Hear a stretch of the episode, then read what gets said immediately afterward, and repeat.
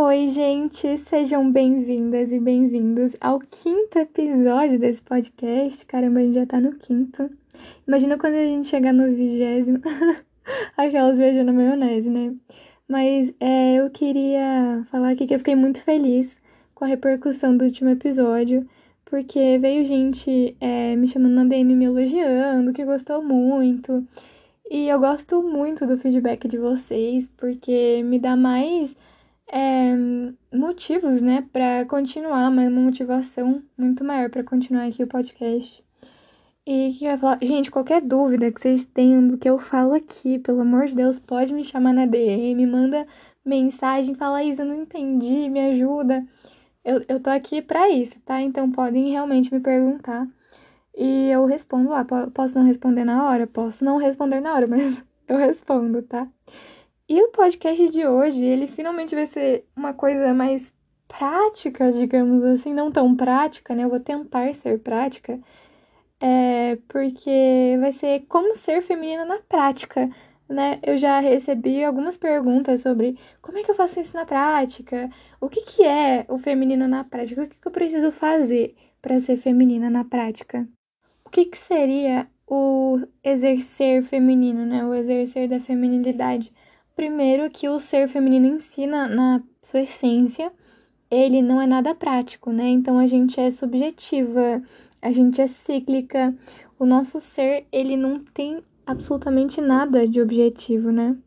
Eu vou revelar o segredinho dessa mulher feminina, né? O que, que a mulher feminina faz que fala, caramba, que as pessoas olham e falam, essa mulher, ela é feminina, né? Então, não tem nada a ver com aquele estereótipo que vocês veem de, ai, ah, a mulher toda de vestidinha, arrumadinha, belíssima, né? Obviamente que o belo tem a ver também, mas vem uma coisa antes do belo ainda. Tem uma coisa que é antes do belo, que a mulher ela precisa fazer esse exercício para ela se instalar na condição de mulher dela, né? A gente já falou isso, acho que no primeiro episódio dessa condição sexuada. Então, a mulher ela precisa se instalar na polaridade feminina, que vai ser a que vai dominar o ser dela, né? Obviamente, a mulher ela tem o polo masculino dela, mas ela não pode deixar esse polo masculino falar mais alto do que ela é por, por essência, né? Porque senão é, causa uma disrupção do ser dela, basicamente.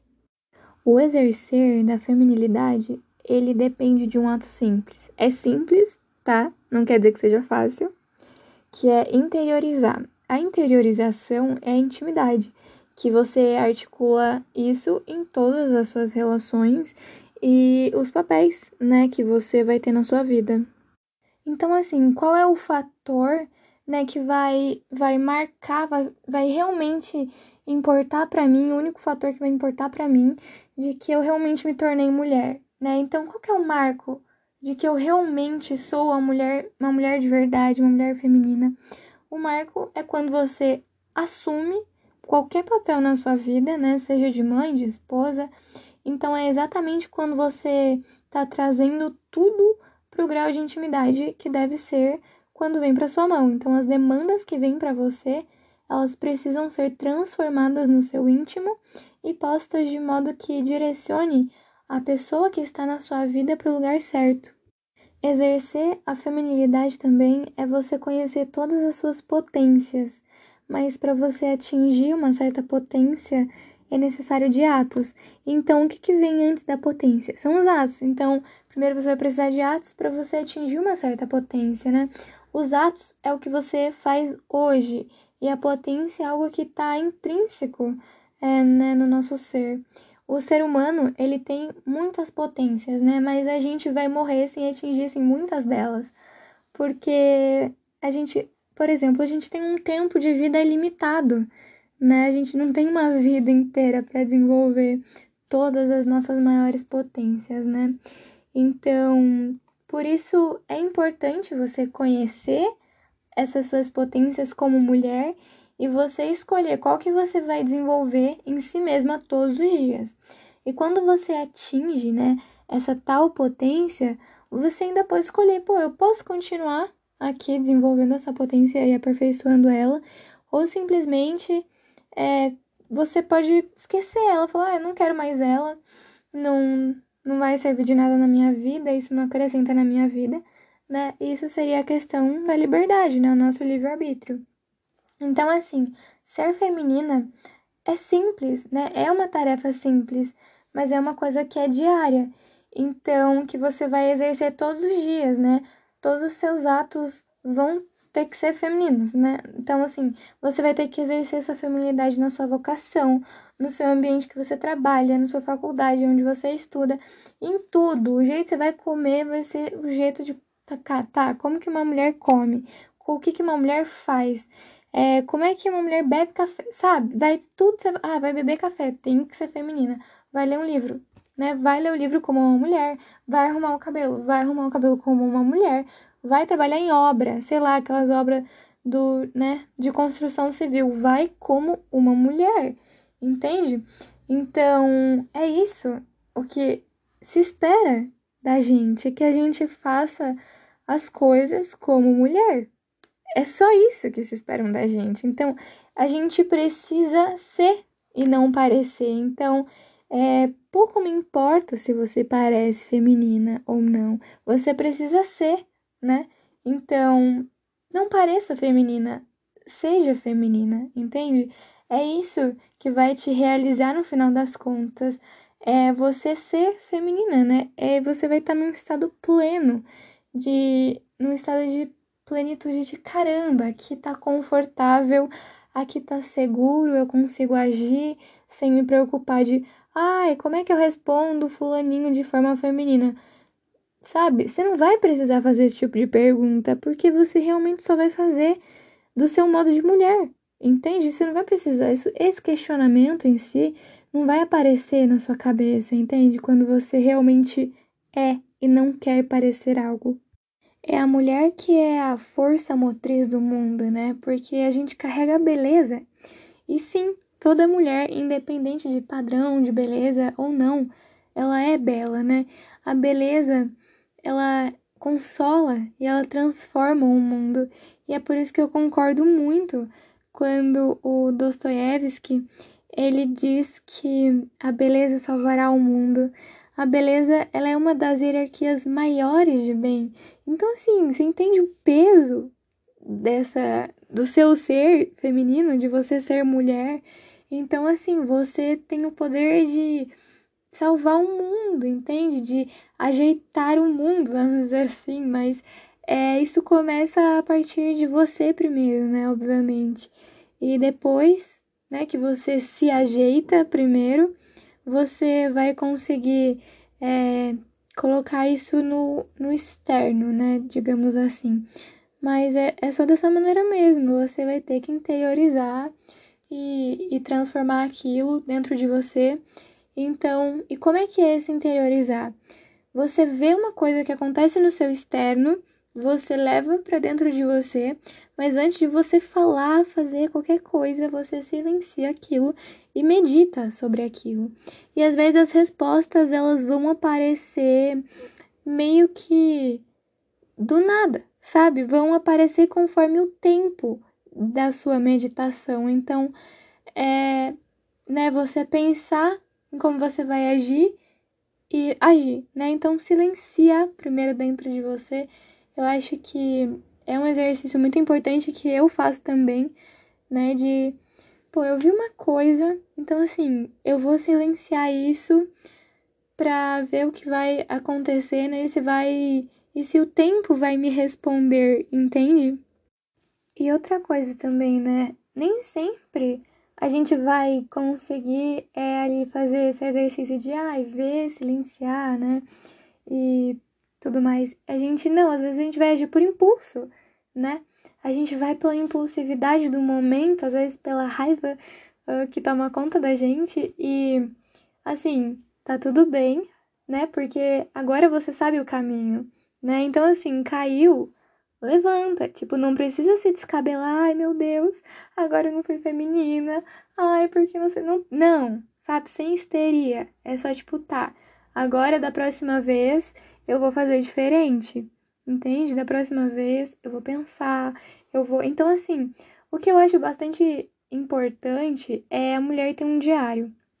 Então, assim, tenha um diário que você escreva o que aconteceu, a forma como você agiu, porque, assim, expressar o teu sentimento ali no papel, é, assim, o que que tá acontecendo? Então, assim, a primeira pergunta é o que está acontecendo, né?